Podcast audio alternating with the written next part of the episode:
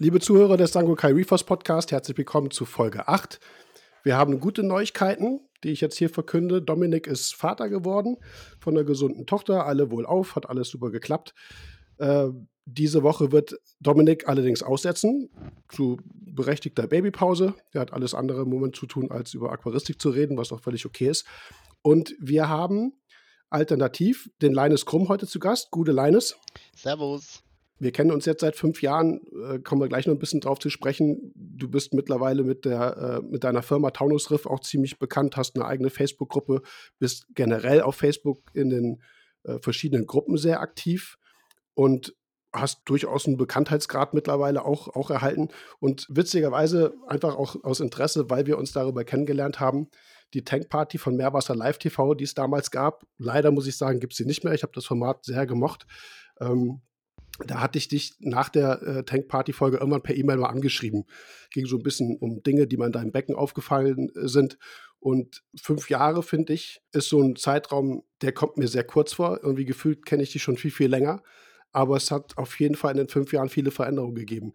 Wie hast du noch so die, diese Tankparty in Erinnerung?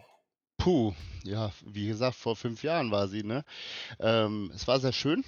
Also gerade diese, diese Tankparty bei mir, das war die erste Folge von der neuen Staffel, glaube ich, die bei mir gemacht wurde. Ähm, ja, es war sehr cool, das hat sehr viel Spaß gemacht. Und wenn ich bin genauso traurig wie du, dass es nicht mehr gibt. Ähm, aber gut, man muss weiter gucken. Aber so generell, ähm, was habe ich davon noch in Erinnerung? Ja, außer dass die, die, die guten Outtakes, die habe ich auf jeden Fall noch in Erinnerung. Ja, und das Shirt auf jeden Fall, ne? Und, der, das, und das Nitrat-Leines Shirt. Und ja. das ist, dass du das jetzt ansprichst, äh, Nitrat-Leines hängt mir bis heute hinterher von Leuten, die mich nicht kennen. Äh, Leute, die mich zum ersten Mal sehen, ähm, und jetzt, aber du bist doch die Nitratleines von der von Meerwasser Live TV, von der Tankparty. Sag ich, ja, da bin ich, äh, beziehungsweise war ich mal, ja.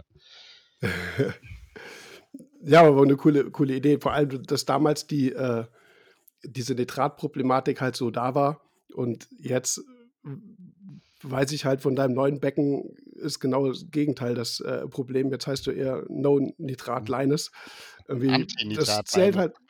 oder äh, das ist halt so, das, was ich meine. In fünf Jahren hat sich definitiv viel, viel bei dir getan. Von dem Becken nochmal zurück. Ähm, jetzt hast du ein nicht nur dieses eine neue Becken, sondern eben halt daran auch mehr oder weniger schon fast Ablegeranlage, Verkaufsanlage, Serviceanlage und so weiter. Ähm, es hat sich ja schon ordentlich vergrößert. Kann, kannst du sagen, was so für dich der wesentliche ähm, oder die wesentlichen äh, Schritte waren von dem alten Becken zum jetzigen, was du verändert hast, wo du sagst, aus den Dingen habe ich definitiv gelernt und habe sie anders gemacht? Ähm, ja, kann ich. Alles. Also ich habe im Grunde ähm, seit unserem Gespräch, also von der Schreiberei über die Gespräche dann ähm, eigentlich alles über den Haufen geworfen, so wie ich es früher gemacht hatte. Also auch in dem Becken, was in der Tankparty war oder dem Becken davor. Ähm, äh, eigentlich ne, habe ich damals alles falsch gemacht, was man falsch machen konnte. Es hat immer eine Zeit lang funktioniert. Ähm, bis zur Tankparty. Nach der Tankparty ist es extremst weggecrashed, dieses Becken ähm, weil einfach alles falsch gemacht wurde, wie gesagt, was falsch gemacht werden konnte. Ähm, und das jetzt im Vergleich zu, zu heute kann man wirklich sagen, dass ähm, es, es ist alles neu. Also von, von, vom Denken her, über die Versorgung, über das Handling ähm, und auch über das Wissen. Ist, also es ist nicht mehr zu vergleichen mit damals. Ich fand, ähm, also soweit ich mich erinnere, wie gesagt, fünf Jahre sind dann sind nicht, gefühlt nicht so lange, aber dann doch schon länger her, ähm, angeschrieben hatte ich dich, weil ähm, es klingt jetzt so ein bisschen doof. Also du hattest wahnsinnig viele Fische, auch Großfische. Naso war da drin, ein relativ großer Palettendock, aber gut, das sind auch Docks hast du jetzt in dem Becken auch und hast eben halt eher genau das gegenteilige Problem, dass du definitiv Nährstoffe zuführen musst. Was mir aufgefallen war, dass du im Technikbecken so typischerweise ähm, ganz viel versucht hast, um da von dem Nitratproblem runterzukommen. Ne? Also abgesehen von einem neuen Abschäumer, was natürlich eine gute Entscheidung war, äh, war ein Flieser neu drin. Auch das, sage ich jetzt mal, war durchaus eine gute Entscheidung, zumal du eben viel ähm, grabende Aktivität oben durch eine Aalgründe hattest, dann macht so ein, äh, so ein Rollfließfilter auf jeden Fall Sinn, um das rauszuholen. Ähm, du hattest dann aber auch Biopellets versucht, No-Pox versucht. Du hattest, ach so, übrigens, wie immer, dieser Podcast ist Werbung. äh, nach sechseinhalb Minuten fällt es mir ein. Ähm, No-Pox war drin, Biopellet-Filter. Ähm, Wodka. Wodka war vorher oder Wodka. nachher, weiß ich nicht. Also auf jeden Fall, ja. Und ich hatte mich so ein bisschen gefragt, also das ist jetzt kein, äh, kein Vorwurf oder soll jetzt auch nicht irgendwie überheblich klingen, aber ich dachte mir so, da stehen vier, fünf Leute vor dem Becken und ähm, das Problem finde ich ist offensichtlich. Also klar, viele Fische, ja, auf der einen Seite. Aber was für mich viel äh, wichtiger war, dass erstens das Technikbecken eigentlich kein Technikbecken war, sondern da war, glaube ich, mehr Koralle, mehr Ableger, mehr sonst was drin, als die Technik eigentlich Platz für sich hatte, um richtig zu arbeiten. Und vor allem hattest du eben oben zwar einen relativ lockeren Aufbau noch, aber der war doch schon üppig. Ne? Und du hattest ganz viel Sediment unten drin, viele Depots drin. Und was wir auch, Dominik und ich, schon öfters jetzt im Podcast so ein bisschen äh, rausgearbeitet haben, was auch Richtung Neustart angeht. Man bekommt die Probleme tatsächlich eigentlich vor allem dann in den Griff, wenn man die Dekoration verändert, rausnimmt, von mir aus einen Neustart macht. Ähm, alles andere sind nur so Möglichkeiten oder so Versuche, irgendwas zu kompensieren, was definitiv aber da ist. Also man kommt nie an diese Ursache ran, es sei denn, du machst Becken leer. Und wie du gerade sagst, im Endeffekt hast du es ja auch getan. Ne? Richtig, das war das Problem. Also egal, was ich an diesem Becken gemacht habe. Äh, man muss dazu sagen, dass ich mir eigentlich auch viel zu viel einen Kopf darüber gemacht habe. Oh, Nitrat 50, das war ja das dann, wo dann äh, Christian gesagt hat, der Nitratlein, das ist, stammt ja ursprünglich von Christian, von Meerwasser Live TV. Und ähm, ich habe mir halt ach, nur den Kopf darum gemacht, verdammt, ich habe 50 Milligramm Nitrat, wie komme ich damit runter? Egal, was ich gemacht habe, ich habe eigentlich dieses Gesamtsystem mit diesen ganzen Aktionen nur noch schlechter gemacht. Ich habe viel zu viel gemacht, also Umbau, da wird der, wie du schon sagtest, der Fließfilter eingebaut, der Abschäumer, dies, jenes. Ähm, aber es wird immer alles zur gleichen Zeit irgendwie geändert. Dann habe ich auf zu viele verschiedene Leute gehört. Oh, der eine sagt, mach Nopox, der andere sagt, mach dies, der andere sagt, mach das. Dann die Wodka-Methode, dann, klar, natürlich, das kaschiert den Wert irgendwo, aber ähm, ja, das hört man damit Wodka auf und zack ist das Nitrat doppelt und dreifach wieder da. Mhm. Ja, du hast, ich meine, die, die, ja, sag. Nee, nee, gut. Diese Nitratakkumulation, das, äh, das hatten wir auch schon öfter mal. Ähm, Nitrat ist eben halt diese stabile Endform, die du relativ schwer dann wieder biologisch umwandeln kannst, zum Beispiel über eine Denitrifikation. Alles andere ist das, was du sagst, kaschieren. In dem Moment, wo du mit einem Biopelletfilter arbeitest oder mit hohen Kohlenstoff, organischen Kohlenstoffkonzentrationen über Wodka zum Beispiel arbeitest, erzeugst du nur Biomasse, die aber ja immer noch im Becken drin ist. Das heißt, du, du maskierst eigentlich nur den Wert. Es ist zwar dann nicht mehr Nitrat, aber der Stickstoff im Nitrat ist trotzdem noch im System. Hörst du damit auf, beziehungsweise es ähm, du bekommst es nicht hin, das wirklich dann abzuschäumen, wie auch immer, dann hast du diesen Stickstoff wieder immer noch im Becken, er löst sich immer wieder zurück. Das heißt, du bist dann, nachdem du zum, zum Beispiel Wodka absetzt oder den Bio-Pellet-Filter rausnimmst, bist nach einer Woche wieder auf 50 und merkst dann eigentlich, okay, der ganze Aufwand war eigentlich für nichts, weil es, wie gesagt, nicht diese Ursache tangiert, sondern weil es immer nur ähm, eine Verschiebung letzten Endes ist. Ich kann zwar kein Nitrat mehr feststellen, es ist aber trotzdem eine Form, also die Stickstoffquelle äh, ist halt immer noch da. Und das ist das, was ich da so ein bisschen ähm, auffällig fand, dass man irgendwo, naja, wie gesagt, klar, also jeder hat verschiedene Ansätze, Meinungen und es ist halt fünf Jahre her. Heute wissen wir einfach definitiv auch mehr äh, als vor fünf Jahren. Aber ähm, das ist für den Handel natürlich schön ist, wenn man viele Sachen verkaufen kann. Klar, den Händler freut das, aber man muss immer so ein bisschen hinterfragen, was, was mache ich da ganz genau, was, äh, was soll das bewirken und was, was löst tatsächlich ein Problem. Und Depots ist, das hatten wir jetzt ein paar Mal schon in dem Podcast erwähnt, Depots ist immer was, was man aus dem Becken rausholen muss. Ohne, ohne wird es halt nicht, äh, nicht groß, groß besser. Ja. Du hast ähm, damals ja noch ähm, totes Gestein benutzt und ich habe mir die Folge tatsächlich vorhin nochmal angehört oder angeschaut, besser gesagt. Und du sagtest damals auch, ähm, du würdest es jederzeit wieder nehmen. Ich weiß jetzt, dass du ein anderes Material hast. Äh, ich glaube, die Carib Sea Base Rocks oder sogar diese. Genau, die South Sea Base Rocks. Die, ähm, genau die. Genau, Carib Sea, South Sea Space Rocks, ja. ja. Von daher so die Frage, die ich jetzt interessant finde, wie hat sich die, die, die Meinung oder Einstellung dazu bei dir geändert?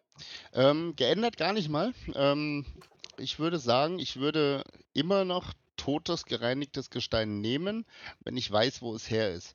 Ähm, oder wenn ich selbst über Wochen mit H2O2 und Osmosewasser gereinigt habe. Ähm, das war das Problem bei dem alten Aquarium. Das ich, also das Gestein habe ich bekommen, ähm, angeblich gereinigt. Und ähm, es war halt nicht richtig gewässert, würde ich jetzt einfach mal behaupten, weil wir haben irgendwann mal, wo, wo wir das Becken leer gemacht haben, hast du in den Steinen, in den massiven Steinen so eine richtig schwarze Suppe drin gehabt. Also wirklich gestunken. Ähm, ich würde es jederzeit wieder machen mit Totengestein. Allerdings, wie gesagt, da muss die Qualität stimmen und am besten muss es dann wirklich ein halbes Jahr vorher selbst bearbeitet haben und dann auch ähm, wirklich die Steine aussuchen, massive Brocken überhaupt nicht nehmen. Aber ich, ich sag mal so, die, die Zeiten von so Gesteinen sind meiner Meinung nach vorbei. Dafür gibt es genug künstliche Sachen und, und fossile Sachen, die man, die man nutzen kann, ohne sich so einen Stress zu machen. Mhm. Ich weiß vor allem noch, dass ähm, das ist ein Gespräch, was ich mit Norbert, Norbert Dammers von Atoll Riff Deco mal früher hatte. Das Epo-Reef, ich will jetzt nicht, also ich hoffe, ich erzähle jetzt nicht, nichts Falsches. Das Epo-Reef ist tatsächlich aber auch daraus entstanden, dass die Bezugsquellen für, für Totgestein immer schlechter wurden. Genau. Und Norbert damals zu mir sagte, ich muss echt, also irgendwann wird es das nicht mehr geben. Und ich glaube, damals hatte er auch schon, ich will jetzt auch nichts Verkehrtes sagen, ich, ich sage jetzt mal, er hat fünf Tonnen gekauft, wirklich verwertbares Material, weil er so akribisch per Hand geteilt hat, gereinigt hat und ausselektiert hat. Ich glaube, übergeblieben ist nur, äh, ist nur eine Tonne von den fünf. Wie gesagt, ich, ist, ohne Gewehr. Vielleicht erzähle ich völligen Murks jetzt.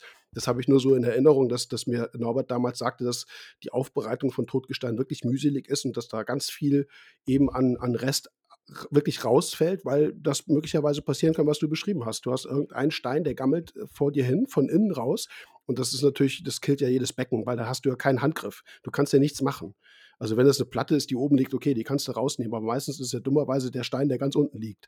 Und Richtig, genau. Das Epo Reef, wie gesagt, auch vor allem als, als alternative, unabhängige Quelle von eben tatsächlich CITES-pflichtigen und Import ähm, ähm, äh, also wo du Import für brauchst äh, von, äh, von, von Riffgestein aus, aus der Natur. Ja. Und da haben wir schon sehr viele verschiedene Materialien zur Verfügung mittlerweile. Das, äh, da gebe ich dir Rest. Ich arbeite ganz gerne mit Re Reef Rocks, weil ich die auch optisch schön finde. Vor allem, du hattest jetzt zum Beispiel mit den, mit den Carib Sea Rocks ein, ich sage jetzt mal wirklich Traumstart. Also du hast Bilder gezeigt auf Facebook, da war das Becken drei Monate und ich habe dann noch so, so äh, scherzhaft irgendwie kommentiert, so ja, dann kannst du jetzt die ersten Korallen reinpacken. Äh, das Becken war aber schon voll. Also, und das, ich habe ich hab neulich, ich habe in der letzten Folge ähm, Joachim Großkopf erwähnt. Kennst du den noch? Von früher? Nee. Ich glaube, okay. Irgendwie witzig. Das sind so Leute, mit denen ich groß geworden bin, aber selbst Dominik, der das seit 20 Jahren macht, dem war das jetzt auch kein Begriff. Ja, auf jeden Fall habe ich ein Buch von ihm noch rumliegen. Bitte? Du bist älter als ich. Vielleicht kennst ja. du ihn.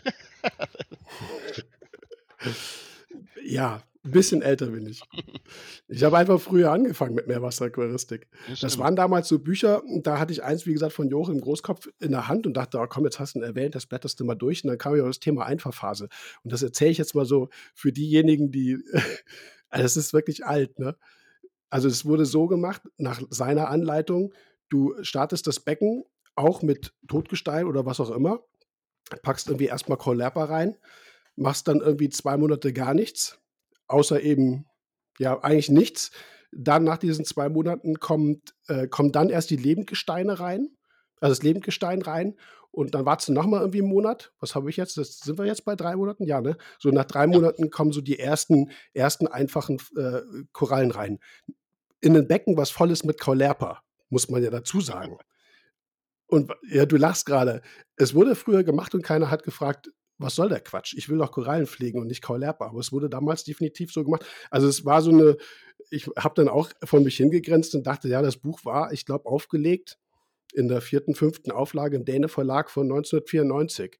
Also es ist schon, lang, ist schon lange her, aber naja, also es ist jetzt nicht, nicht Steinzeit, ehrlich gesagt. Also es ist schon noch eine Zeit, an die ich mich erinnere. Und irgendwie witzig, wie sich das, äh, wie sich das da so durchgesetzt hat, dass das immer wieder wiederholt und wiederholt und wiederholt wurde. Und naja, ich habe immer Michael Mrutzek kennengelernt zum Beispiel. Das war dann auch schon irgendwie Ende der oder Mitte der 90er Jahre. Der hat das auch schon komplett anders gemacht. Der hat auch relativ früh besetzt zu seiner Zeit. Ich sag mal, Michael war jetzt auch keiner, der äh, äh, der, der da versteckt war. War einer der bekanntesten Aquarianer auch zu der Zeit.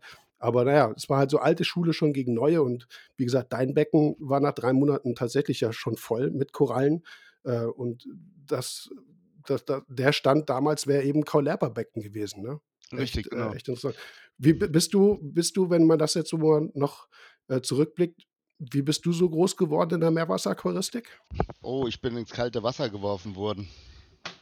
Komplett. Also ein Freund von mir hat aufgehört damals und hatte ein ganz, ganz, ganz schlecht laufendes 1,30 Meter 60 Becken und ruf, rief mich abends an ähm, mit den Worten, entweder du holst es ab oder es fliegt auf Müll. Und so bin ich da eigentlich komplett eingetaucht in dieses, in, im wahrsten Sinne des Wortes eingetaucht.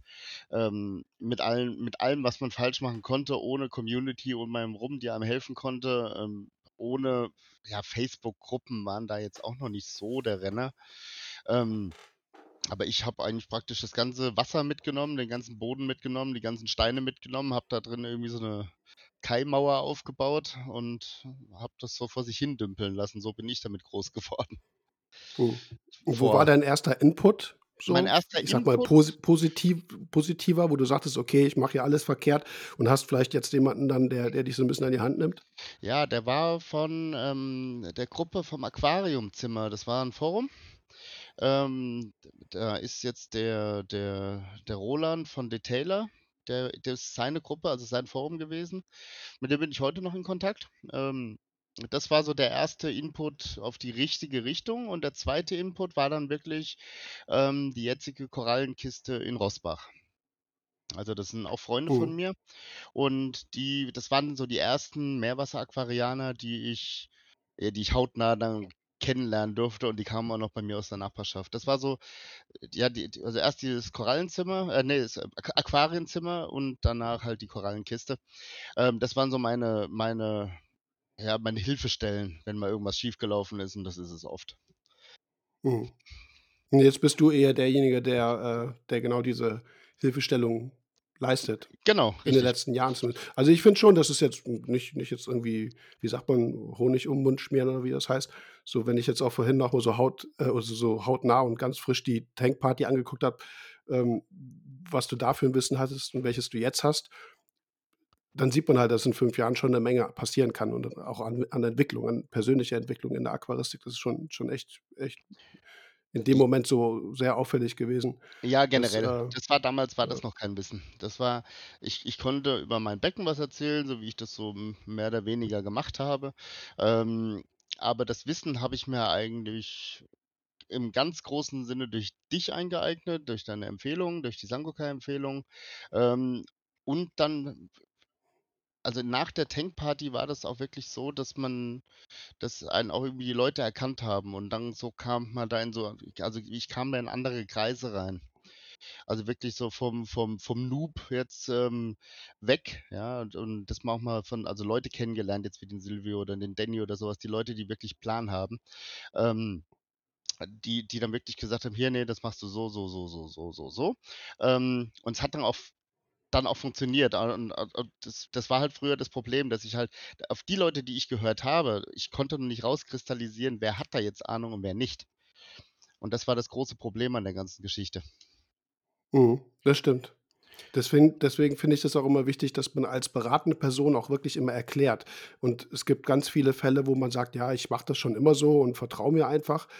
Das kann ja okay sein, es kann ja funktionieren, aber ähm, es ist schon wichtig, dass man eben so ein bisschen hinterfragt und wenn man nicht versteht, warum, dass man auch äh, genau diese Fragen stellt und dann ja, es ist schwer für jemanden, der da keine Kompetenz hat, weil das klar, das ist, äh, kein Meister fällt vom Himmel und du bist ja nicht irgendwie du hast ja keinen Stecker und dann dann kriegst du so so so kriegst du die Sangoka-Empfehlung sozusagen einmal geuploadet und weißt Bescheid, sondern es ist 'ne Entwicklung. Aber ich finde es wichtig, frühzeitig hinter äh, zu fragen: „Warum muss ich das machen?“ Und dann merkst du dann auch, hat der jetzt Ahnung oder nicht? Also, erzählt er nur irgendwas, was er auch von irgendwem um 3 Ecken erzählt bekommen hat, oder kann er tatsächlich erklären, Zusammenhänge darstellen und auch so 'ne langfristige Perspektive bieten, ja?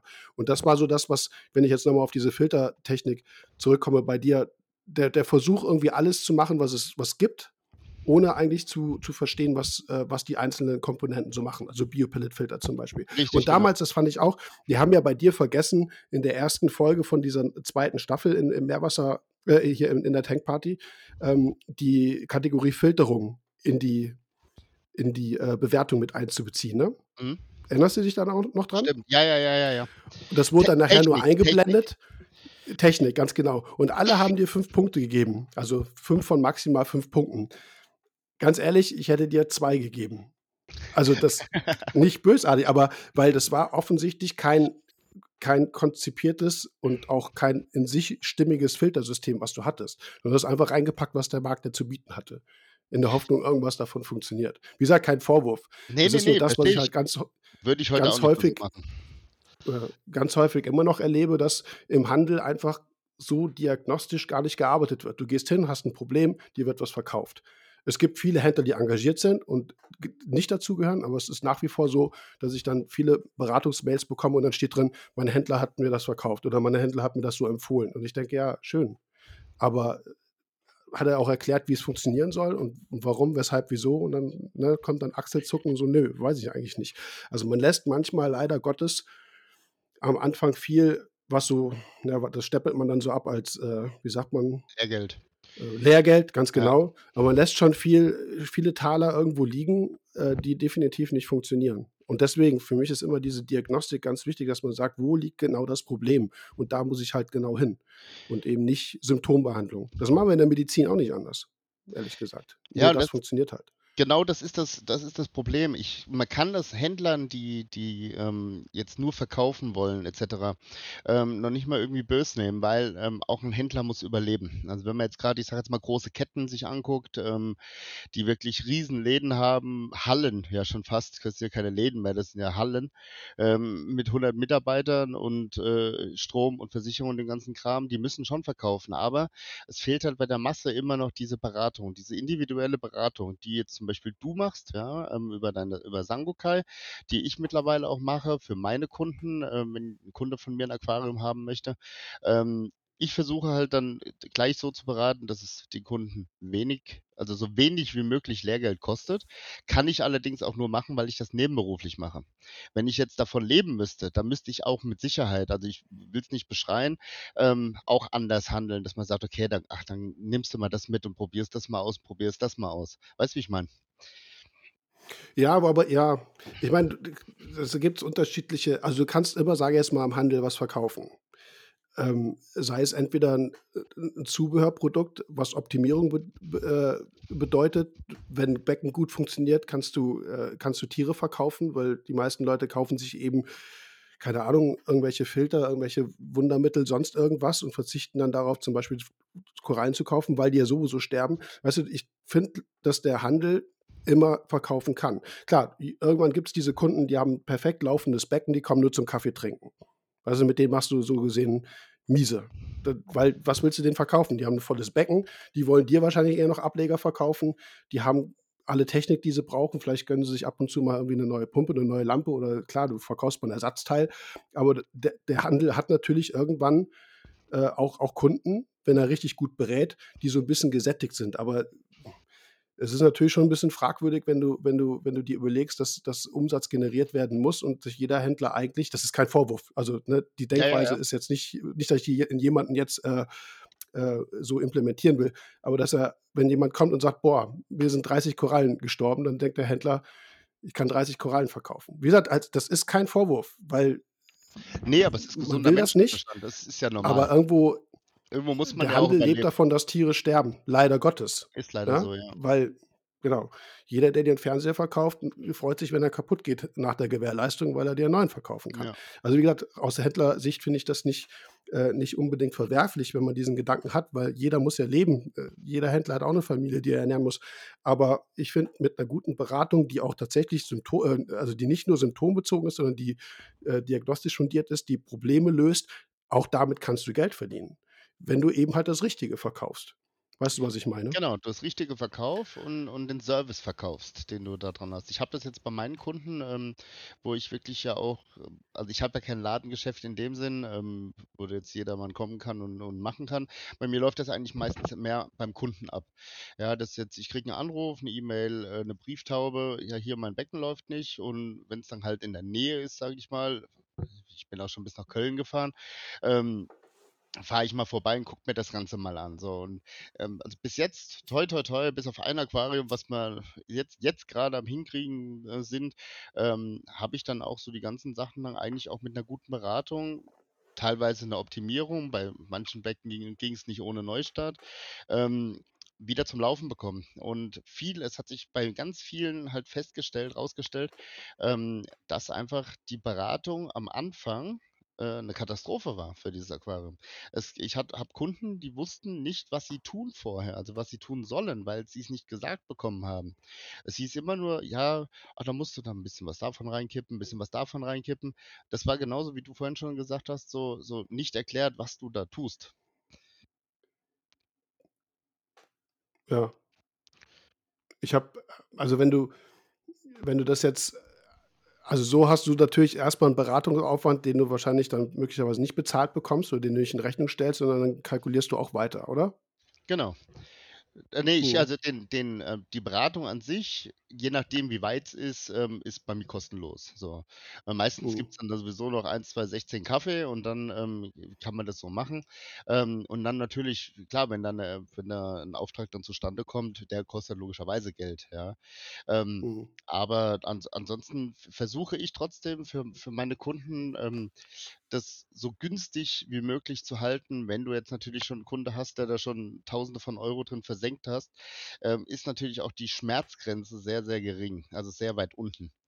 Das, wo die Leute sagen: „Boah, jetzt noch mal 5.000 € reinstecken, jetzt noch mal 4.000 € reinstecken.“ Und das ist halt das, ähm, was dann halt immer zu Schulden gekommen ist, wenn du am Anfang dann halt so viel Geld schon in 'n Sand gesetzt hast. Und irgendwann denkst du dir auch so: „Okay, wenn das jetzt nicht läuft, habe ich die nächsten, was weiß ich, 3, 4, 6.000 € in Sand gesetzt.“ Ja, ja. Ja, schwieriges Thema. Also, Ja. ich ich ich finde auch, man hat so, ähm das hatte ich bei vielen Kunden auch, dass ich sagte: „Du hast so viel Geld beim Handel ausgegeben für unnütze Dinge. Die Beratung ist jetzt kostenlos.“ Also, die mache ich so oder so eher kostenlos, aber das ist dann auch so 'ne äh, so 'ne äh, Emotionalsache für mich, dass ich sage so: „Ich will jetzt nicht ich bin jetzt derjenige, der der dir keine Rechnung schreibt“, Genau. ne? Also, ich will jetzt nicht nicht, dass das jetzt Vertrauen erzeugen soll, weil das spreche ich jetzt so auch nicht an. Also, mir haben auch schon Leute Geld für Beratung angegeben, aber darum geht's mir gar nicht. Es geht darum, eigentlich wirklich Beratung so zu machen, dass sie nachvollziehbar ist und das soll eigentlich das überzeugt nachher, ne? Nicht, dass ich eben keine Rechnung schreibe. Das ist aber so die Kirsche on top, dass ich dann sage: „Pass auf, du hast so viel Geld für Sachen ausgegeben, die völliger Quatsch sind. Ähm, und ich bin jetzt der Erste, der dir sozusagen die Beratung kostenlos gibt und dich, ne, nach Hause schickt und sagt: „Hier, das und das und das kannst du verändern.“ Und dann klar, natürlich bin ich froh, wenn ich irgendwann das Versorgungssystem verkaufe. Das war bei dir das Gleiche. Weißt du noch? Ja, Ich habe dir, glaube ich, von genau. Anfang an geschrieben: „Pass auf, dass ich will dir nix verkaufen, das hat mit Sangokai nix“ Man kann jetzt böse sagen: „Ja gut, ich habe natürlich langfristig gedacht und ja“ aber das war nicht der Punkt. Ja, vorwerfen kann man einem ja alles, aber der Punkt war, dass ich mich in dem Moment tatsächlich mehr aufgeregt habe, dass dass 5 Leute vorm Becken stehen und und das Problem nicht nicht wirklich benennen. Außer zu sagen: „Du hast zu viel Fische.“ Ey, es gibt du hast jetzt genauso viele Fische und hast kein Nitrat und kein Phosphat. Ja, Ich also, hätte das ist ja nicht ich der Hauptgrund. gerne Das ist Phosphat. So etwas. das Nein, halt aber das ja. war bei dir war das wirklich so, du hast du hast mich angeschrieben du hast mich angeschrieben, also, nicht umgekehrt und hast zu mir gesagt, da kann ich mich noch dran erinnern, also, zu mir geschrieben: „Deine Korallen sind voller Mulm. Mit deinem Becken stimmt was nicht. Glaube so sogar in der Konstellation“, ja? Ähm, und so sind wir dann ins Gespräch gekommen, was ich mache. Dann hast du gesagt: „Schick mal Bilder, mach mal dies, zeig mal das. Wie ist die Lampe eingestellt? Was hast du da für 'n Ding drin? Was hast du da?“ Ähm, das hast du alles unentgeltlich gemacht. Und was noch dazu kommt, du hast mir eine kleine Flasche Sangokai, ähm, Nummer 2 geschenkt hast du mir geschickt. Kannst du dich Das erinnern? weiß ich gar nicht mehr. Ne, warum habe ich das gemacht? Weil du gesagt hast, deine Spurenversorgung ist nicht richtig in dem Becken. Ja, kann sein. Weiß ich jetzt tatsächlich nicht mehr. Genau. Ja. Und auf dieses auf diese Dosierung von den Spurenmetallen, also, von den generell von den Spuren, ähm hat das Becken sehr gut drauf reagiert und die Korallen, die sehr kaputt gegangen also schon eigentlich, ja, ko komisch aussahen, kaputt waren et cetera, haben sich wirklich gefangen und regeneriert und 'n Teil der Korallen habe ich heute noch. Mhm.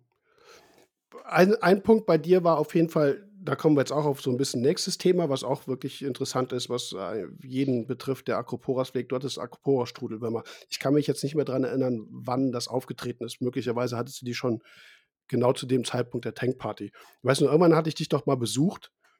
Ähm, was war denn da? Da haben wir uns mit Carsten Dewald getroffen. Da bin ich doch zu dir in die Bude reingekommen, gehe aufs Becken zu und sage: „Ey, du hast ja Strudelwürmer.“ Und du hast gedacht, ich mache 'n Scherz. Hm, du Ne? hast mir da schön den ganzen Abend versaut, genau, ja. Ähm, nein, das war schon Ja. das das war schon das das nach dem Neustart. Da war Lenny schon auf der Welt. Ähm, da hatte ich ja im Sommer das Becken leer gemacht und hatte es über den heißen Sommer leer gelassen, wo der Kleine noch so klein war. Ähm, und dann war der Neustart und da habe ich mir die Acropora-Strudelwürmer mit reingeschleppt, teilweise aus gekauften Korallen und teilweise mit Sicherheit noch aus alten Korallen, obwohl im alten Becken jetzt nicht allzu viele Acropora drin waren. Aber Mhm. da bist du rein da bist du zur Tür reingekommen, äh, hast „Hallo“ gesagt, bist auf das Becken zugelaufen, hast gesagt: „Ha ha, du hast Strudelwürmer.“ Da kann ich mich noch sehr gut dran erinnern. Norbert und Ne, Martin „Ha ha“ habe ich nicht auch. gesagt. Du hast „Ha ha“ gesagt. Ja, weil das glaube ich nicht. Weil der Punkt ist nämlich der weil das ist ganz oft, dass man, in der Beratung irgendwelche Kunden haben Probleme. Korallen wachsen nicht, sterben von mir aus. Und dann fragt man nach: „Hast du Strudelwürmer?“ „Ne, ne, ich habe gebadet, ich erkenne keine.“ Und ich glaube, dass bei dir war das auch so. Also, natürlich frage ich dieses diesen diesen Punkt Parasitenbefall Schrägstrich Fraßdruck, sage ich da auch mal zu. Also, hast du irgendwie Zwerghaise, die da reinbeißen oder hast du 'ne Perknon, die dir 'ne Koralle zerpflückt, was die auch ganz gerne mal machen. Wenn du keine eigenen Becken hast, dann suchen sich alle Herbivoren irgendwelche Alternativen. Zooxanthellen sind welche. Also, das sind so Dinge, die arbeite ich natürlich ab, aber ich kann ja nur sagen also, du kannst ja nur sagen: „Ja, habe ich oder habe ich nicht.“ So, und dann komme ich zu dir rein und denke so: „Du hast ja Strudelwürmer.“ Nur, dass Ja. du's halt da du hast ich habe dir den Abend nicht versaut, weil du erst nach 3 Stunden kapiert hast, dass ich ehrlich ernst gemeint habe. Und dann hast du ins Becken geguckt und hast sie gesehen. Weißt du Ich noch? habe den ganzen Abend darüber nachgedacht. Frag den Norbert, der kann das bestätigen. Na ja, lange Rede, kurzer Sinn. Strudelwürmer, Acropora Eating Acropora Eating Flatworms, AEFW. Ätzende Sache. Wie hast du so über die Jahre hinweg wie hast du's abgesehen jetzt wirklich dann also, von wie hast du erst mal dein Auge drauf geschärft? Das ist für mich auch immer 'n wichtiger Punkt, das auch irgendwie so 'n bisschen beizubringen oder zu versuchen zu erläutern, worauf man gucken muss. Wie hast du das über die Jahre entwickelt und vor allem, was hast du da noch gemacht? Puh, also, als Also, 1. habe aktive Behandlung. aktive Behandlung. Also, als 1. mal die Diagnose, das das wirklich zu sehen, ähm, ist heute teilweise noch bei ja, kommt auf die Kolonie an, auf die Koralle an, wie sie grad gewachsen ist, ähm, teilweise sehr schwer zu erkennen. Ähm, manchmal, grad wenn du so Korallen hast, die mit sehr hohen Koralliten, die so wie 'ne Hyazinthus zum Beispiel, wo das zwischen den Koralliten unten, also, zwischen den Fingerchen da irgendwie, ähm, sich ansiedelt, sieht man sie sehr schlecht. Aber ansonsten, ähm, weiß ich, nach was ich suchen muss. Also, grade diese freigefressenen Stellen mit diesen mit den Gelegen, die halt von der Farbe sind wie wie so Misch Mischbettharz. Ja, das sind so Sachen, wo man sich so desensibilisiert drauf. Also, ähm man man guckt 'ne Koralle an und denkt sofort: „Okay, du siehst irgendwie“ oder so 'ne eckige Fraßspur oder irgendwas, ja. Das hat 'ne ganze Zeit lang gedauert, bis ich das auch bei meinem damaligen Becken gesehen habe.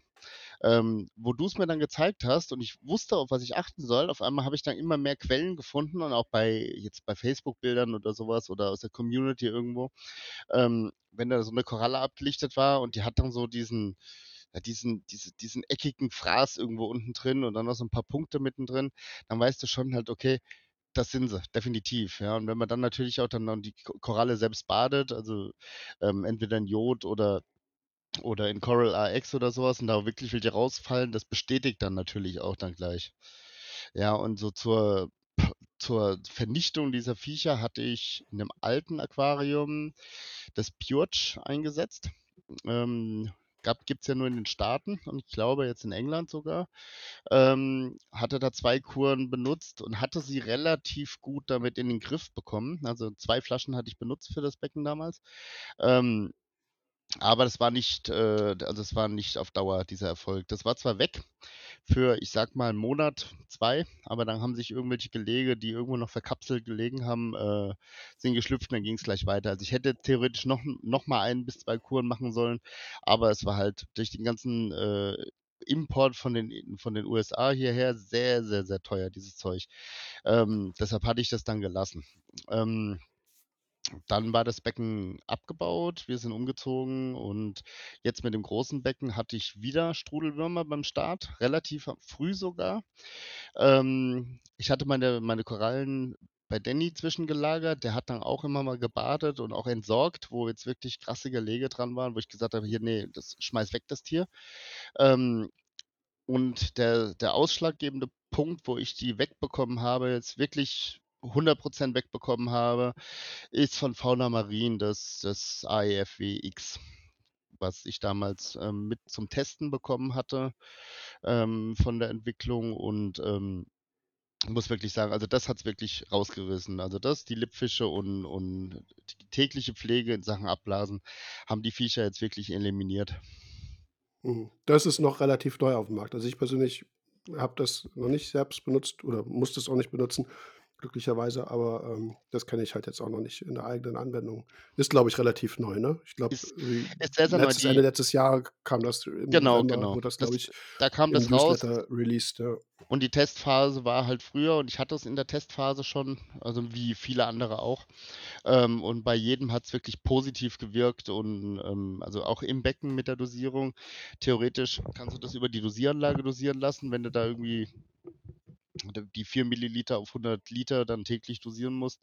Ähm ja, und dann das hat also, es ist wirklich da das ist mal 'ne gute Sache. Jetzt mal, was so neu aufm aufm Markt kam, wo man jetzt wirklich sagen muss: „Okay, das ist so die ich sage mal, die Geißel der, ähm der Acropora-Aquarien, diese Strudelwürmer.“ Und es wirkt auch gegen den neuen Strudelwurm sogar.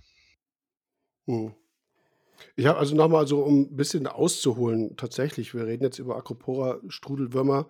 Der eine oder andere von euch draußen wird jetzt sagen so: „Was, wie, wo?“ Also, Strudelwürmer, Plattelminten, das sind im Prinzip äh, ist 'ne relativ große Gruppe, gibt's auch im Süßwasser. Im Süßwasser, ähm, äh, heißen sie jetzt komme ich nicht auf 'n Namen. Planarien? Helft mir kurz. Äh, Planarien, ganz genau. Es wird auch in der Meerwasseraquaristik oft benutzt. Planarien sind tatsächlich reine Süßwasserformen, also kann kann auch Turbelarien sein, aber äh, Planarien gibt's nur im Süßwasser. Nichtsdestotrotz gibt's auch als Freilebende, manchmal kennt man die, das sind diese, äh, Convolutriloba-Arten aus der Gattung. Das sind diese, ja, eher so ocker, braun, orangefarbigen Freilebenden. Ne, es gibt auch einige, äh, die die auf LPS sitzen, die aber eigentlich keine Parasiten, sondern eher Kommensalen sind, die eigentlich die fressen eher Korallenschleim oder ernähren sich eben halt mehr oder weniger von Korallenschleim, haben aber eigentlich keine wirklich unmittelbar negative Auswirkung auf den Korallenwirt, außer dass, wenn sie so massenhaft auftreten, dass sie halt tatsächlich das Licht auch rausfiltern. Aber in der Natur sind halt LPS auch manchmal voll davon, also Euphylien oder, äh, Blasenkorallen oder so. Also, Acropora-Strudelwürmer sind tatsächlich kleine Strudelwürmer, komplett transparent, nehmen sozusagen keine oder haben keine Färbung, sodass man sie aufm Korallengewebe erkennen könnte, äh, und sind wirklich auf Acro Acroporas spezialisiert. Auf bestimmte Arten, die vor allem halt nicht so extrem abschleimen, äh, zum Beispiel 'ne hier oder Enzmann, die extrem stark schleimt, eigentlich nie, habe ich zumindest noch nie gesehen. Also, es gibt so einige wie Vallida oder oder Sekale, da hocken sie echt ganz gerne drauf oder Hyacinthus auch, Millepora sind sie sehr häufig. Aber das sind eben Dinge, die die hat Michael Mruzek als 1. zumindest in Deutschland, äh, nachweislich entdeckt. Früher hat er das auch in ich glaube, im, ähm im, äh, der Aquarianer publiziert, hier damals noch Schwertkampf, das schicke kleine, äh, DIN A5-Format, kennt heute auch nicht mehr unbedingt jeder leider. Ähm, damals hat Michael Mruzek halt wahnsinnig viel Richtung Parasiten auch gemacht und ganz viele entdeckt. Also, wie gesagt, einer der ersten, der überhaupt festgestellt hat, dass 'ne Acropora 'n Problem mit 'nem Parasiten hat, ne? Sonst sind wir da mal davon ausgegangen, Nährstoffe, Licht stimmt nicht, Strömung stimmt nicht. Und das hast du in der Beratung eben halt ganz oft. Du kommst einfach nicht drauf und meistens ist dann tatsächlich doch irgendein Acropora-spezifischer Parasit. Strudelwürmer oder Bugs gibt's mittlerweile eben halt äh, sind auch bekannt, kleine Kopepoden, Parasitäre. Also, es gibt schon relativ viel, was so 'n bisschen äh, was auf Korallen in den letzten Jahren nachgewiesen wurde, was in der Behandlung mehr oder weniger äh, problematisch ist. Und Strudelwürmer auf Acroporas wurden nach Mruzek schon also seither immer noch äh, mit, mit Beta-Isodonna, also PVP-Jodbädern äh, behandelt. Da kriege ich auch oft eine Rückfrage, deswegen verweise ich dann auch ganz gerne jetzt mal auf den Podcast. Das ist eine Behandlung, die man außerhalb des Beckens macht, in einem Eimer, wie auch immer, in einem Gefäß, wo die Koralle reinpackt. 5 Milliliter Beta-Isodonna-Lösung gibt es auch als, oder Tinktur gibt es auch als Salbe, die natürlich nicht, sondern die Tinktur, kleine grüne Flasche, Polysep, Braunol, eigentlich der gleiche Wirkstoff. 5 Milliliter pro 1 Liter Meerwasser, zwei bis drei Minuten baden, bisschen vorsichtig ausschwenken, das Ganze dann nochmal in einem anderen Eimer mit sauberem Meerwasser auch vorsichtig ausschwenken. Dann fallen auch die Strudelwürmer ganz gut ab und dann wieder eben halt zurück ins Becken, respektive Quarantäneanlage. Komme ich gleich auch noch drauf. Hast du, hast du bestimmt auch früher gemacht, oder? Ähm, jein, halbherzig teilweise. Deshalb hatte ich ja dann die erste Plage. Hm. Ja. Es gab ja, also nee, ich meine so als Behandlungsmethode, die ist halt schon so, ewig bekannt. Ja. Dann gab es halt irgendwann äh, The Dip, beziehungsweise bevor es äh, The Dip von Fauna Marini hieß, hieß das Pest Control. Pest Control, ganz genau, ein das paar andere. Dann gab es hier von das Coral, äh, Coral R, nee, wie heißt das? RX. Coral RX, RX genau. von, ja. äh, es wird über, über äh, Coral Sense vertrieben, äh, von irgendeinem amerikanischen Korallenzüchter, glaube ich, äh, was eher so ein bisschen wenig oder weniger invasiv war wie Jod. Da sind halt vor allem die, äh, die Parasiten so eher geflüchtet. Die sind dann richtig so von der, oder die laufen dann so richtig von der Koralle weg. Kannst du so richtig sehen, dass die davon kriechen. Äh, Gibt schon verschiedene Möglichkeiten, aber wie gesagt, diese alte, äh, altbekannte äh, Beta-Isidonna PVP-Jod-Behandlung äh, ist eigentlich so die, äh, die, wie gesagt, auf Mozek zurückgeht, die, ja, nach, die, die, ich nach wie vor eigentlich auch gerne anwende, weil sie auch so ein bisschen desinfizierend wirkt, gerade bei LPS mit, mit, äh, mit Brown Jelly oder sowas, finde ich, wirkt, wirkt PVP-Jod eigentlich fast immer noch am besten, nach meiner Erfahrung. Aber mhm. naja. Und mittlerweile gibt es halt auch dann einige Präparate, die dann im Becken angewendet werden, ne? wie jetzt das neue von Fauna Marin, was du auch benutzt. Ne? Ja. Ich habe ähm, auch da noch einen so einen Tipp, der auch unabhängig von, von äh, Korallenparasiten äh, äh, ganz gut ist. Ich weiß nicht, ob du das auch gemacht hast. Du hast deine Anlage ist auch komplett neu geplant, ne? Technikbecken und so weiter. Die Anlage ist komplett neu geplant, ja. Also das Technikbecken ähm, die eigentlich, ja genau, die komplette Anlage ist neu. Also ich empfehle eigentlich mittlerweile im, äh, im Technikbereich immer ähm, ein Kompartiment freizuhalten als Refugium, äh, Ablegerabteil, Quarantänebecken, wie auch immer man das nutzen will. Also wirklich ein, ein Bereich, der äh, der integriert ist, der, den man als Bypass benutzen kann, der natürlich nicht am Hauptsystem angeschlossen ist, sondern wirklich ein, ein separates Becken, kann man eben halt Wasser reinleiten, kleine, im Prinzip ein Überlauf, man muss ja keinen Schacht machen, man muss ja nur eine Seite der, der Trennscheibe ein bisschen niedriger machen, kleinen Kamm rein, dann läuft das Wasser wieder passiv zurück ins Technikbecken. Also wirklich ein Bypass-betriebenes System. Weil es ist immer, wenn, wenn, wenn du siehst, du hast Strudelwürmer, nimmst die Koralle raus, du musst ja halt nach zwei Wochen spätestens wieder baden. Einfach weil du halt die Gelege hast, die durch die Behandlung nicht, äh, nicht äh, abgetötet werden. Dann schlüpfen die neuen äh, Jungtiere, befallen die Koralle also wieder. Das heißt, du musst im Prinzip alle 10 bis 14 Tage spätestens nochmal baden und das idealerweise zwei, drei, vielleicht sogar viermal. Und dann ist immer die Frage, wohin mit den Tieren. Deswegen, ich finde immer, dass bei der Neuplanung von den Technikbecken immer so ein Bereich dazugehört, dass man, dass man die Korallen rausnehmen kann oder auch neue Korallen, bevor man sie ins Hautbecken setzt, erstmal in dieser Quarantänezone sozusagen zwischenlagert zum Beobachten. Du kannst immer dann drehen von allen Seiten, alle paar Tage mal checken. Muss natürlich, klar, gut beleuchtet sein, muss eine Strömung drin sein. Das Becken muss immer, dieses Ableger- oder Quarantäneabteil immer gut gepflegt werden, keine Frage. Aber das finde ich irgendwie gerade in der, in der Fülle an, an, an mittlerweile Parasiten und Krankheiten, die wir kennen, ist echt sinnvoll, so einen, so einen Bereich zu haben. Früher haben wir das alle nicht gemacht. Ne? Aber du hast dann die Koralle immer wirklich dann im System drin stehen gehabt, ne? irgendwo mittendrin. Entweder hast du rausgebrochen, auf den Boden gestellt, da fühlte sie sich dann nicht wohl. Und so kannst du sie eigentlich optimal immer noch, noch nachbehandeln. Hast du das auch jetzt? Ich glaube schon, ne? Du wolltest auch, glaube ich, für, also generell so einen Quarantänebereich mal haben, auch für Fische, wie auch immer. Ich habe jetzt, ähm, ne, noch nicht, also noch nicht wirklich einen Quarantänebereich. Ähm, ich habe im, also meine, meine Ablegerbecken unten sind aufgeteilt in SPS-Ablegerbecken und LPS-Ablegerbecken. Ähm, momentan noch zwei verschiedene Kreisläufe. Also das LPS ist autark und SPS hängt mit dem Hauptbecken zusammen. Und ähm, das wird jetzt aber so gemacht, dass ich praktisch ähm, das LPS-Becken auch noch mit ans Hauptsystem anschließen werde, einfach ein Abschäumer weniger etc. Ähm, und habe dann Platz unter dem, unter dem jetzigen äh, LPS-Becken. Also das, das Technikbecken, was dann da unten steht, wird definitiv als autarkes Quarantänebecken ähm, dann betrieben. Also gerade so, wenn, wenn neue Sachen kommen. Also ich importiere ja nichts oder sowas, aber man holt mal eine Beckenauflösung oder kriegt mal irgendwie wirklich viele Korallen. Die kann man dann erstmal reinstellen, kann die sich genau angucken, kann, kann sie schneiden, also wenn sie dann mal akklimatisiert sind oder kann sie von den Steinen runterschneiden oder sowas. Also dann hat man mehr. Also dieses Becken ist so ein, soll so ein Around-Becken werden irgendwie. Also so Quarantäne und ich sag mal Trash-Becken, wo man erstmal alles reinschmeißen kann, wenn man irgendwie einmal leer machen muss. Mhm.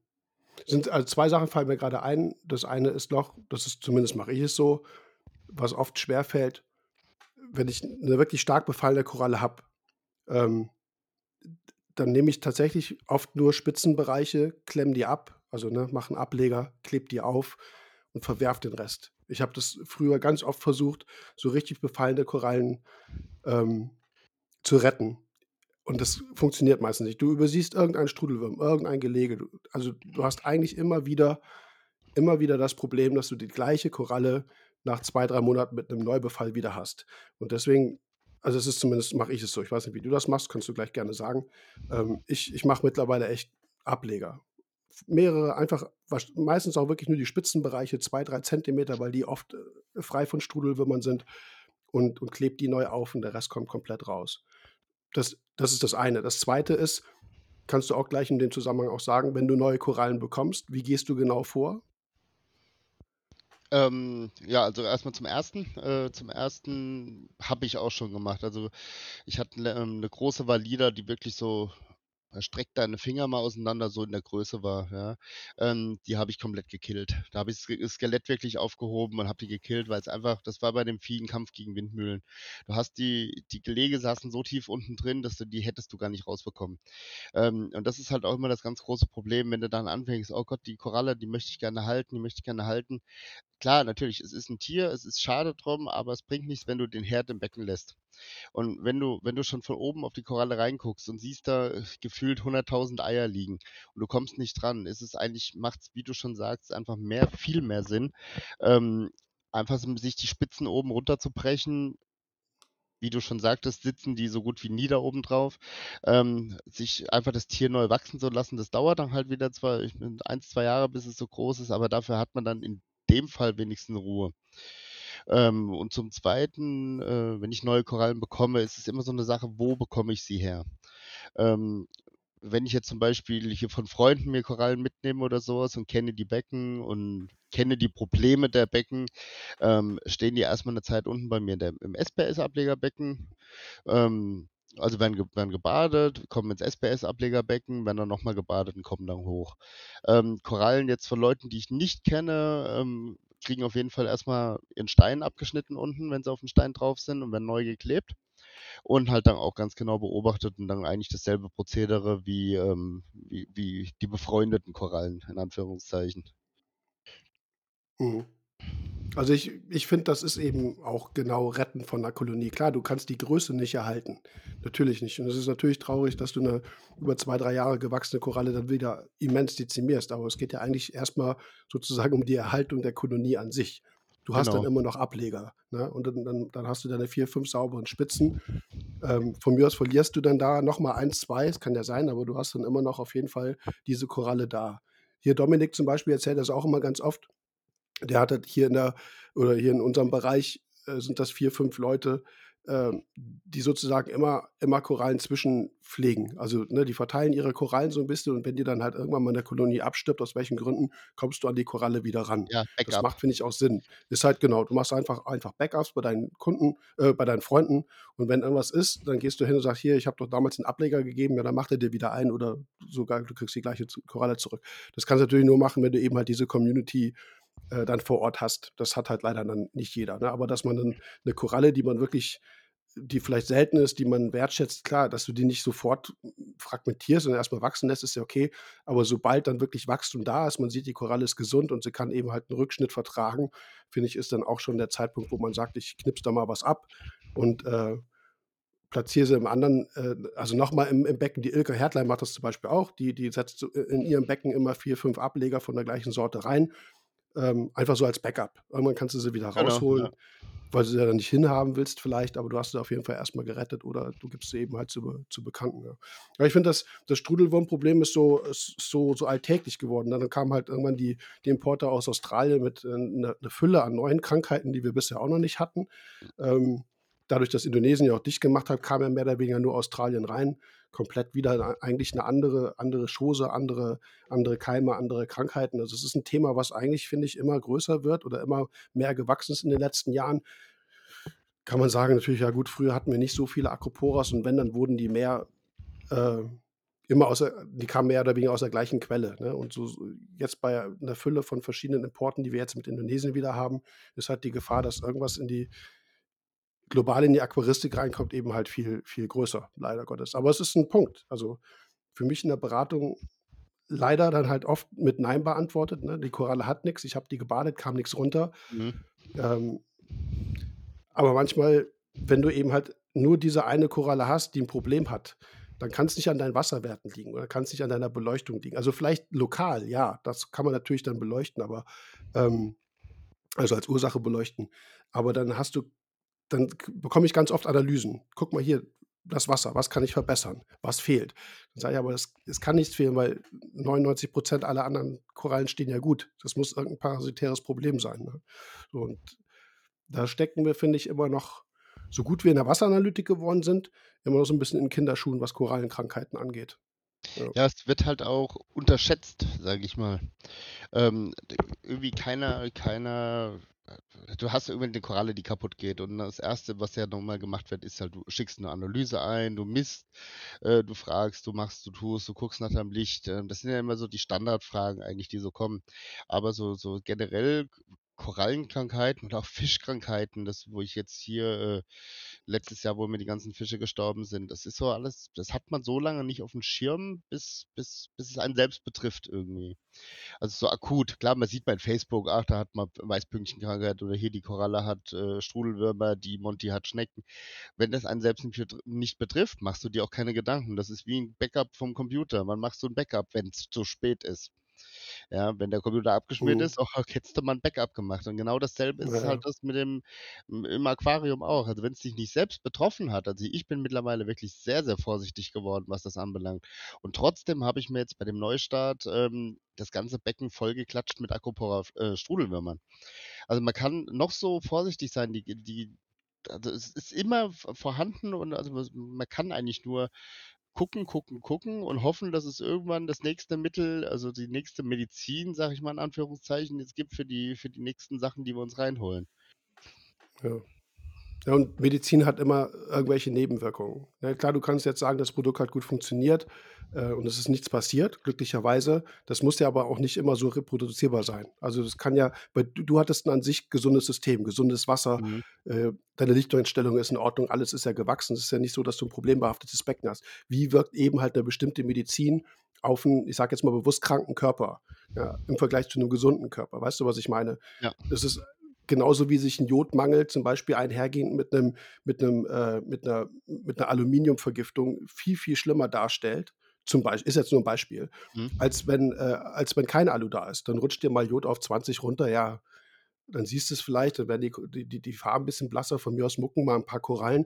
Aber wenn du gleichzeitig Alu im Becken hast oder du hast Sperrmetalle im Becken oder du hast ein, zum Beispiel auch einen Kaliummangel gleichzeitig, dann haut dir eine Koralle sofort weg. Und da ist halt auch nicht viel dran. Ja, Du hast ja manchmal, das ist ja auch ein Problem, was du eben auch ein bisschen angesprochen hast, ähm, die, die Zeit. Das geht ja so rasend schnell. Du guckst heute ins Becken, Koralle löst sich auf. So, und dann frage ich danach in der Beratung, ja, wie sah die aus? Und dann kriege ich ein Bild von einem weißen, toten Korallenskelett. Ja, weil Ja. äh, das ist kein Vorwurf, weil da ist ja nichts dran.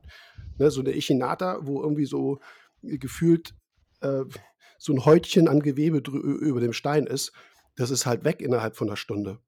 Verteilt im Richtig, Wasser.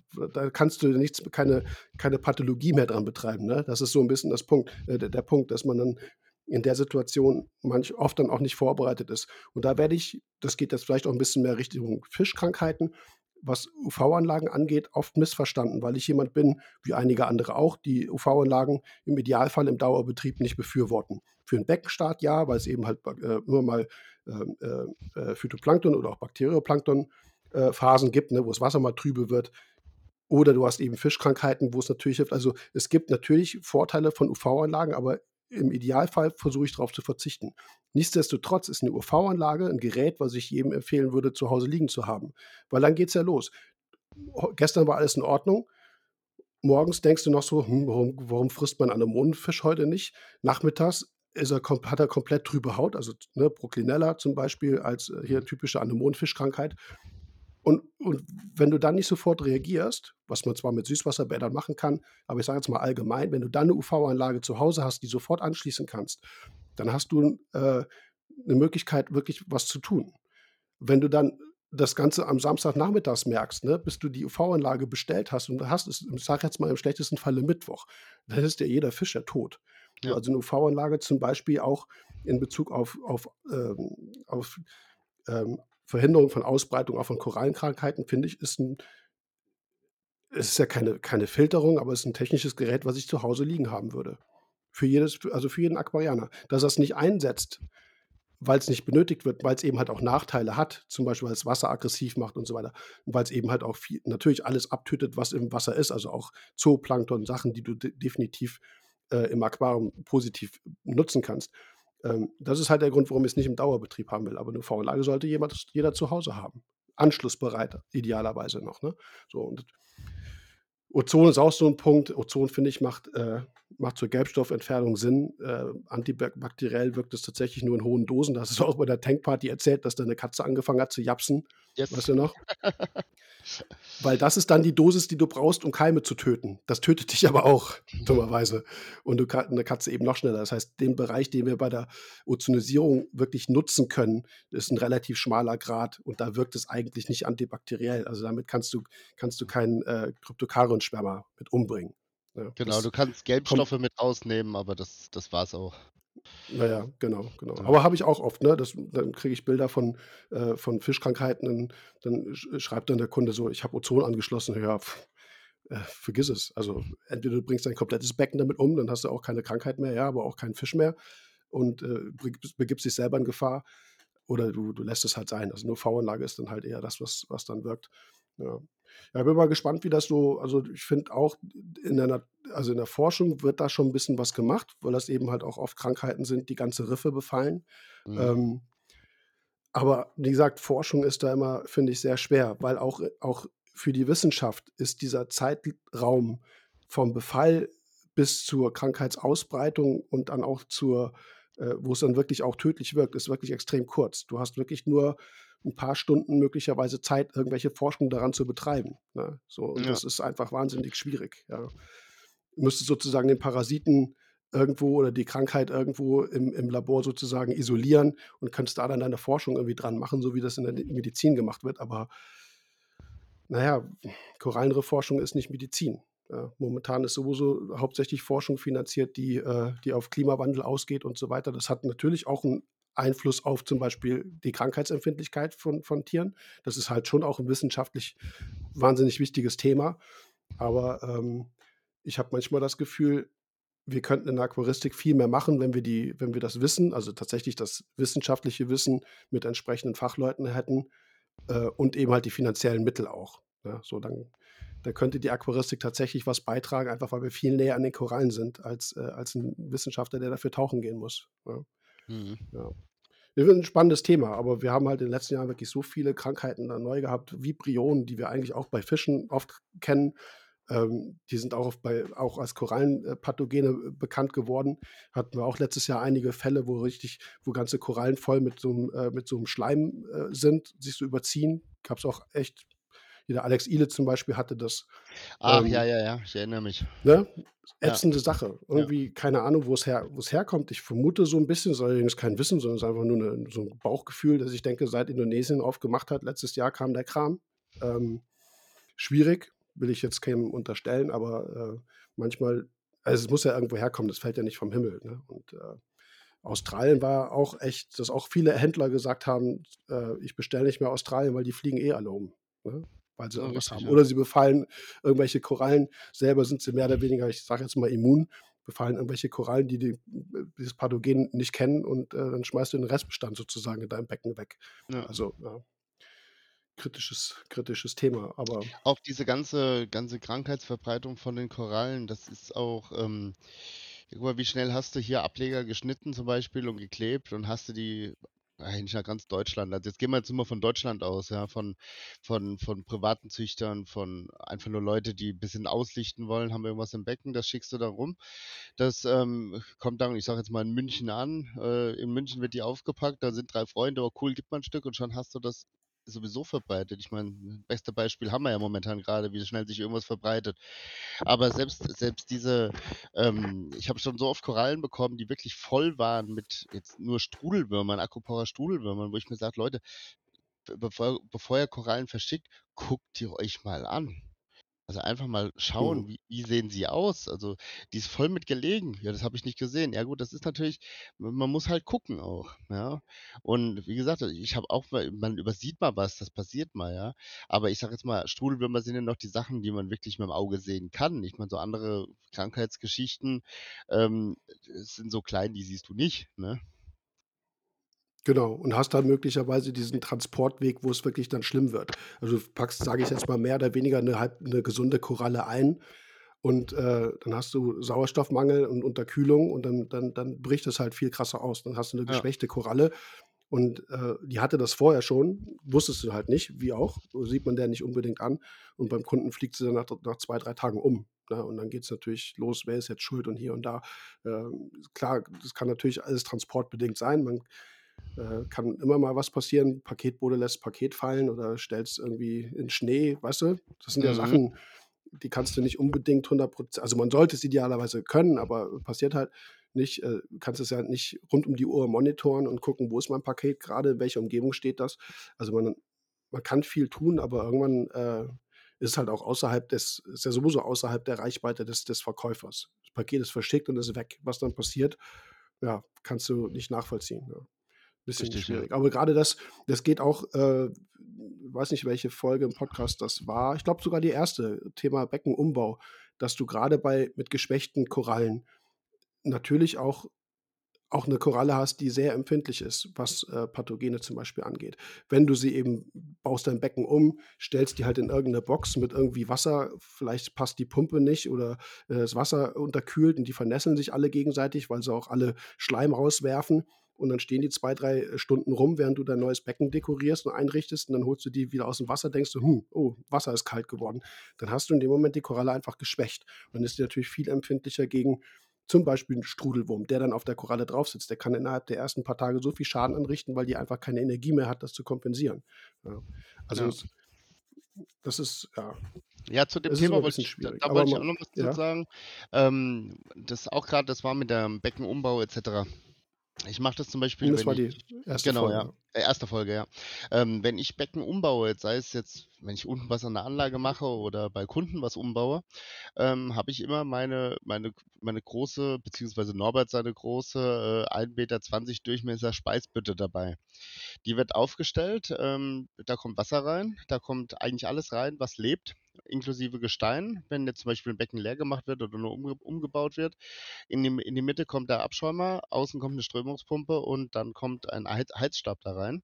Das ist eigentlich das 1., was ich generell tue, bevor dann irgendwas weitergemacht wird. Weil dann kannst du diese Geschichte direkt 'n Haken dran machen, kannst du aus deinem Kopf streichen. Temperatur stimmt, Strömung stimmt, Abschäumer ist da, also für den Sauerstoff für die Fische. Ob der jetzt was Mhm. abschäumen soll oder nicht, ist völlig Latte. Ähm, Hauptsache es kommt geht halt um Sauerstoff Wasser. Gasaustausch, genau. Es geht einfach um den Ja. Gasaustausch, richtig. Es geht noch nicht mal um Licht. Und ich hatte jetzt auch Kunden, da stand das Ding dann im Wohnzimmer, auch schön, jetzt haben wir 'n Teich im Wohnzimmer, ja? Aber es ist halt einfach Mhm. du bist halt einfach auf der sicheren Seite und die Korallen sind praktisch in, ich sage mal, 'ne 2 Sekunden aus'm Wasser draußen und gleich wieder in ihrem eigenen Wasser, was sie kennen, drin. Das heißt, sie haben während der Umbauzeit erst mal n null Stress, außer dass es halt dunkel ist und dass sie vielleicht mal irgendwie umfallen oder so was, das passiert mal, ja? Aber ansonsten, dass dass so Korallen irgendwie, ähm also, man man kann da einfach viel entspannter arbeiten, wenn die Tiere einfach da safe Bringst stehen. ja. Bringst du deinen eigenen Abschäumer dafür mit oder kommt drauf nimmst du den den vom Kunden? kommt drauf an, je nachdem, was Mhm. was gemacht wird. Also, entweder ich habe hier so 'n so 'n Bubble Magus C5, so 'n kleinen, ähm, Mhm. entweder nehme ich den mit, ähm, oder wenn ich eh weiß, wir bauen's Technikbecken auch noch um, dann stellen wir den Abschäumer gleich da mit rein. Mhm. Ja, genau, das ist das, was ich auch so anspreche als als Vorbereitung. Also, bevor du anfängst, mit der Hand ins Wasser zu langen, um um Stein rauszuholen, musst du musst du das erledigt haben, ne? Also, und auch schon vorher von der von der Planung. Also, klar, Genau. neues Becken planen macht immer am meisten Spaß, aber eigentlich musst du erst mal den Umbau planen. Was, äh ne, wie viel Behälter brauche ich, wie groß müssen die sein? Das ist manchmal nicht einfach abzuschätzen, aber es ist 'n ganz wichtiger Punkt, ja. Also, Vorbereitung ist da immer 'n ganz, ganz äh, hat 'n ganz, ganz großen großen Einfluss, äh, darauf. Und das eine, was du auch sagst, da kommt erst mal sauberes Wasser rein. Viele fangen schon an, im Becken irgendwas zu machen, von mir aus irgendwie 'n Stein zu lockern, wühlen Genau. irgendwas auf, und dann hast du schon Trübstoff oder detritusbelastetes Wasser, was du dann rein, äh, gibst als als Hälterungswasser, ne? Genau, Am ja. besten ist halt wirklich einfach komplett sauberes Wasser aus'm Becken rausziehen, so viel eigentlich wie es geht und man kann auch so in Etappen arbeiten, aber so, dass du äh, dass du nicht gleich irgendwas machst. Der der der Fehler wird auch auch oft gemacht. Das ist jetzt so 'n bisschen Nachtrag zu dieser ersten Folge, aber hat halt auch eben halt, äh, diesen diesen Effekt auch darauf, dass du deine Korallen möglichst fit hältst und, äh, im neuen Becken dann dann gute Startmöglichkeiten bietest, ja. Genau. Ja, das ist auch genauso mit mit, ähm grade wo du sagst, neues Becken und und Start, ähm, auch immer gucken, dass beim beim Korallen einsetzen, wenn man jetzt zum Beispiel jetzt 'n Neubesatz kauft oder so was und hat schon beim Händler sich jetzt alles Mögliche ausgesucht, dass man wirklich guckt, dass man Tiere kriegt, die die, ja, schön über 'n Stein drüber gewachsen sind, die wo die wo die Bruchstellen verheilt sind. Muss ja nicht mal auf'm Stein drauf sein. Hauptsache die Bruchstelle ist verheilt, dass man wirklich agile Tiere grad in 'n frisches Becken einsetzt. Dann, ja, umso ich meine, wie wie ist es mit offenen Wunden, ne? Ruckzuck hast du Bakterien drin. Ja, genau. Und dann hast du auch, wie gesagt, zusätzlich diese geschwächte Koralle, die eh keine Energie mehr hat und dann da eben halt noch 'ne noch 'ne 'ne frische Infektion. Ja, Und dann genau. ist an der Koralle nicht viel dran zum Retten. Ja, das Ja. das stimmt. Ja. Na ja, Leines, jetzt haben wir die 'ne 'ne Stunde schon drüber, sind, äh, jetzt bei bei 1 Stunde 7, äh, kommen langsam mal zum zum Abschluss. Ich fand das echt spannend, mit dir auch zu reden, weil, wie gesagt, vorhin die Tankparty zu gucken und jetzt das Gespräch mit dir zu führen, 5 Jahre danach. Äh, ist ja nicht so, dass wir nicht kommunizieren, im Gegenteil. Nie, nie, nie, nie. Äh, fast manchmal fast ja jeden Tag, aber, Ja. ähm, mal so Revue passieren lassen, was passiert ist, äh, wie du dich so entwickelt hast, ist schon schon sehr cool. Die die ah, da muss ich zugeben, in den 5 Jahren ich sage jetzt mal einfach diese 5 Jahre, äh, auch viele andere, ob das Silvio ist oder keine Ahnung, ich will jetzt nicht irgendwie niemanden vergessen und niemanden bevorheben. Ähm, wir haben schon alle ordentlich dazugelernt. Und es sind halt Oh viel ja. mehr ist viel mehr Kompetenz, finde ich. Also, es gibt ich nenne jetzt die Gruppe nicht, es gibt halt eine Riesengruppe, wo du dann siehst, da ist einfach die Kompetenz nicht so da wie in 'ner kleineren Gruppe, wo du vielleicht so 'n bisschen Wissen komprimierter hast, ne? Du hast halt immer dann ganz viele Leute, die dummerweise also, ich sage, ne, wie wie diesen Spruch gibt es ja, ne: „Der Einsteiger berät den Einsteiger.“ Äh, da wird dann 'ne ganze Menge Unsinn gepostet und Sachen gepostet, die die auch nicht erklärt werden, wo auch, sage ich jetzt mal, nicht unbedingt der Sinn dahinter steht, aber, ähm, so generell finde ich, in vielen Gruppen ist die Beratung doch echt gut geworden im Vergleich zu zu Hätte ich früher, mir wo damals du Glück gewünscht. haben musstest, dass Ja. du an den Richtigen kommst, ne? Ja. Das hätte ich mir damals wirklich gewünscht. Einfach so so du schreibst was und kriegst schon mal von 10 Leuten 15 Antworten, aber du kriegst wenigstens mal Antworten. Das ist es ja. Ja, aber das ist ja der Punkt. Du musst ja sicherstellen, dass die richtig sind. Wenn du wenn du äh, Das wenn kannst du du als äh, Anfänger sowieso nicht. Das also, Na so als blutiger drüber Anf geredet, ja. genau, als als blutiger Ja. Anfänger denke ich nicht, dass du da raus da kann dir jeder was erzählen. Ja, dann sollte sich aber, finde ich, aber auch 'n äh, auch jemand, der der du musst dich ja selber reflektieren: „Was kann ich und was kann ich nicht?“ So, und wenn ich äh, wenn ich selber genug Probleme habe und genug Fragen stellen muss, dann fange ich nicht an, andere Leute zu beraten.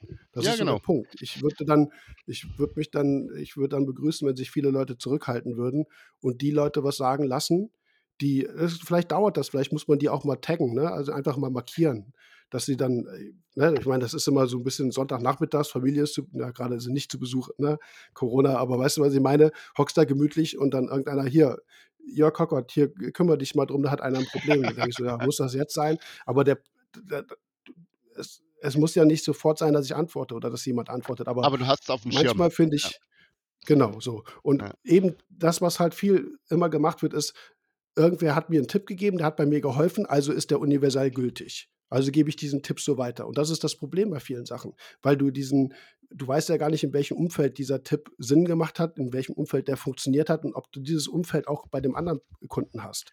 Ja. Zum Beispiel hatten wir das bei dieser Wasserwechselfolge. Jemand hat ein Problem, hat Nährstoffmangel. Du gehst zum, ich, ja, ich bringe das Beispiel wieder, gehst zum Händler, der sagt, mach mal groß Wasserwechsel, verkauf dir einen Eimer Salz, ziehst dir noch mehr Nährstoffe raus, Becken ganz tot. Ja, das sind so Dinge, bei dem einen hat der Wasserwechsel funktioniert, von mir aus, weil er eine Schadstoffbelastung hatte. Der andere hat einen Nährstoffmangel, damit machst du mit der gleichen Maßnahme das Becken um. Weißt du? Ja, genau. So, und das wird viel zu wenig, wenig eben hinterfragt. Das wird viel zu viel einfach so stumpf weitergegeben. Und das haben das geht zurück auf diese, diese stumpfe Weitergeben Einfachphase von früher. Du hast es einfach so gemacht, weil es, so, es wurde so gemacht. Niemand hat mal irgendwie die Frage gestellt, ich will doch Korallen pflegen und nicht Kaulerpa. Warum muss denn da Kaulerpa rein? Gut, dann hat man dir da, damals wahrscheinlich gesagt, man kann vorher stirbt dir eine Koralle. Nee, tut sie nicht, aber wie auch immer. Ne? Ja, führt jetzt zu weit. Und wir quatschen auch schon viel zu lange. Aber es sind auch Dinge, die ich dann auch in dieser in diesem Zusammenhang im Podcast immer gerne dann auch anspreche, auch immer wieder mal anspreche, dass man wirklich vorsichtig sein muss mit bestimmten Tipps. Und wenn man Tipps bekommt, immer die Frage stellen, warum, kannst du es mir erklären? Und wenn dann einer sagt so, ja, keine Ahnung, hat man mir empfohlen, dann spätestens ja, also frühestens dann, spätestens, wenn er wirklich keine Antwort geben kann, dann wäre ich vorsichtig. Da ja. will ich wirklich, na genau, ja. Naja, wie auch immer. Aber wie gesagt, die Qualität ist definitiv besser geworden. Wir haben uns alle entwickelt in den letzten fünf Jahren. Von mir ist auch, auch noch länger her. ICP-Sachen haben wir letztes Mal angesprochen. Ist natürlich auch ein wichtiger äh, Baustein irgendwo dabei. Aber ja. Es hat sich generell viel getan, also sei es in Technik, sei es in, also es ist eigentlich alles so, so alles so ein Schritt weitergegangen. Mhm. So, so ja, stimmt schon. So ja. mit der Versorgung, mit der Technik, mit der Beleuchtung. Ich meine, vor, vor zehn Jahren äh, gab es keine LEDs für übers Aquarium. Die kamen dann irgendwann und da wollte keiner haben. Und mittlerweile hast du dann, wie dieser, die, die Stratum von ATI, das ist eine Bombenlampe, da hast du wirklich so, so das, was ich mir immer gewünscht habe, eigentlich so eine Flächenbeleuchtung mit LED. Gut, ich habe jetzt bei mir unten eine Röhre drüber, aber vielleicht kommt das dann auch irgendwann mal. Hm. Aber es ist halt ja, wir hatten vor zehn Jahren funktionierende T5-Kombinationen. Äh, die waren einfach top. Damit haben wir genau. wirklich heftige Ergebnisse in der Korallenpflege, vor allem auch in der SPS-Pflege gehabt. Und dann kamen LEDs, wo am Anfang keine Firma wusste, wie, wie baue ich die eigentlich richtig? Welche, ja. was brauche ich für eine Ausleuchtung? Was brauche ich für eine Leistung? Welche LEDs, also welche Wellenlängenbereiche sind wichtig, welche nicht? Womit bringe ich Korallen um? Mit welchen nicht? Das war halt so ein Prozess. Aber wir hatten zu dem Zeit in der, äh, zu der Zeit in der Beleuchtung wahnsinnig hohes Niveau mit der T5-Beleuchtung. Und das war sozusagen erstmal ein Rückschritt. Und dann wurde es schlechter und viele Leute haben gesagt, LED funktionieren nicht. Was auch in Bezug auf bestimmte Lampen zu diesem bestimmten Zeitpunkt auch gestimmt hat, aber was halt natürlich auch schnell globalisiert wurde. Ne? Und so ja, klar, Motto, wird nie funktionieren. Aber ähm, das ist halt so der, wie gesagt, von einem hohen Niveau war das erstmal sozusagen ein Rückschritt und erstmal wieder neu lernen, wie wir LEDs so bauen müssen, dass sie wieder auf dem gleichen Niveau oder eben dann, wie, wie wir es jetzt, finde ich, haben, doch auch, auch noch ein bisschen mehr leisten können. Das, das dauert einfach. Aber so der, das Wissen in der Aquaristik ist definitiv mehr geworden. Viel mehr Leute sind in der Lage, Probleme tatsächlich zu lokalisieren und zu sagen, da und da ist das Problem. Gestaltung, das hat auch so einen Einfluss gehabt, äh, dass, dass, dass man viel mehr, wie es auch bei deinem alten Becken, dass man gemerkt hat, wo kommen Depots her, wie werde ich sie los, wie muss ich eine Gestaltung bauen, um möglichst wenig Depots einzulagern und so weiter. Ja, und das ja, hat sich ja. auf jeden Fall verbessert. Ja. Das ist schon sehr cool geworden. Jo, Leines, ich bedanke mich ganz herzlich. Vielen Dank. Ich hoffe, dass du irgendwann mal wieder für eine Folge zur Verfügung stehst. Also gerne auch mit Dominik, dass wir so ein Dreierding machen. Ich habe ähm, ja auf jeden Fall äh, Lust, immer mal Dominik auch Leute einzuladen und ein bisschen zu quatschen. Und äh, für heute sind wir auf jeden Fall über die Zeit. Wir sind mit fast einer Viertelstunde schon, schon gut vorangekommen. Ja, nochmal vielen Dank. Ihr da draußen, vielen, vielen Dank fürs Zuhören. Und ähm, wir hören uns nächste Woche wieder. Wahrscheinlich mit Dominik. Wenn nicht, gucken wir mal. Okay, macht's gut. Bis dann. Ciao. Tschüss.